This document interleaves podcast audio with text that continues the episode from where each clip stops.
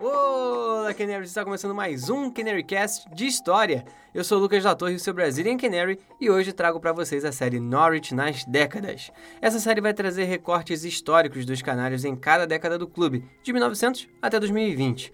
Nessa série, vamos abordar pontos específicos dos quais não mencionamos nos episódios anteriores do Canarycast de História.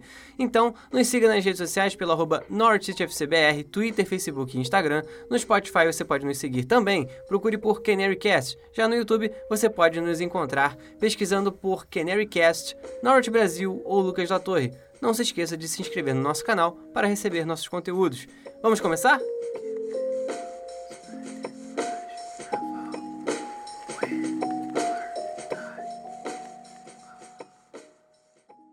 Década de 1910 na década de 1910, os canários eram considerados profissionais, mas ainda não tinham conseguido registro para as competições profissionais da época, no caso, as duas únicas divisões de futebol inglês, a primeira e a segunda.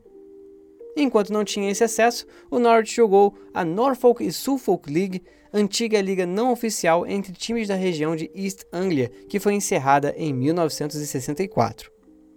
Além disso, o Norwich jogou a Southern League, liga semi-amadora e que atualmente foi rearranjada como a sétima divisão do futebol inglês, que hoje tem um total de 10 divisões. Nessa década, o Norwich formou duas gerações de elenco. Um primeiro elenco em 1910, que durou até 1913, e um segundo conjunto de atletas que ficou nos Canários de 1913 até o fim de 1915. Isso aconteceu muito por conta da Primeira Guerra Mundial. Os jogadores foram liberados para servirem em seus países ou então para ficarem com suas famílias. Então, com o futebol paralisado, o Norte se viu em estado de falência e teve que realizar uma liquidação voluntária em 1917 para a restauração financeira do mesmo. Em 1919, o clube foi refundado com suas dívidas pagas e pronto para jogar a recém-criada terceira divisão do futebol inglês, que começaria no ano seguinte, 1920. Charles Frederick Watling foi quem salvou os canários das suas dívidas, e seu filho, Jeffrey Watling, se tornou presidente do clube anos depois. Durante a década de 1910, o jogador de destaque foi Harry Woods, com 37 gols em 151 jogos.